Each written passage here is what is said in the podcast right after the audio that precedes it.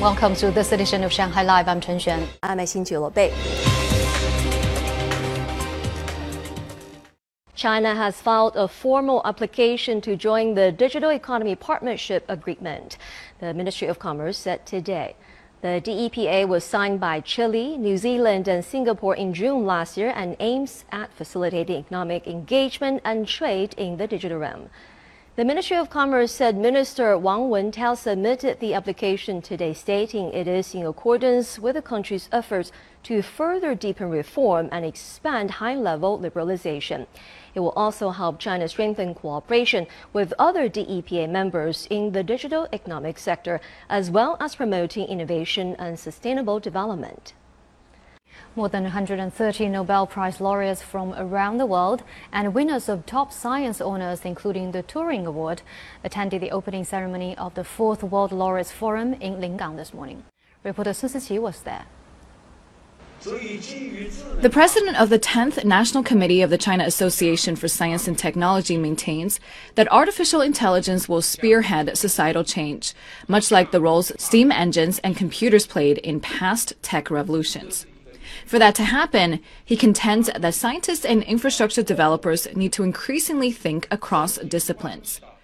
2013 Nobel Prize laureate Michael Levitt and 1986 Turing Award winner John Hopcroft agreed that greater support needs to be given to researchers in basic science. Uh, basic research has led to major advances. The reason for this is that researchers in basic research look in all kinds of different directions. And occasionally, a basic researcher stumbles in some new direction that leads to a new subfield and possibly creates a new industry and millions of jobs. Organizers also unveiled the World Laureates Association Prize.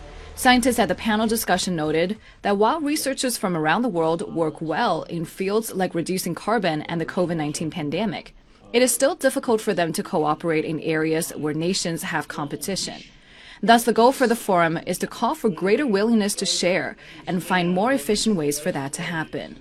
For tomorrow and the day after, the scientists are going to be breaking apart into smaller groups where they talk about issues pertaining to their own fields, including physics, quantum computing, and also biomedicine. They're also going to be touching upon some more uh, general issues that require coordinated efforts from the world scientists, including cutting carbon and developing new medications. Susie Live. The annual Lujiazui Coffee Festival returned to the central Greenland area over the weekend.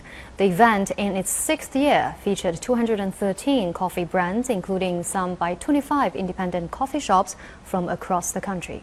Apart from all the caffeine-filled fun, guests could gaze upon art installations made of coffee grounds that were set up to raise environmental protection awareness. A dictionary teaching people basic sign language about coffee was also launched to encourage people to care for the disabled. Shanghai now exceeds New York in having the most number of coffee shops in the world, and the Lujiazui ranks first in Shanghai with nearly 200 cafes.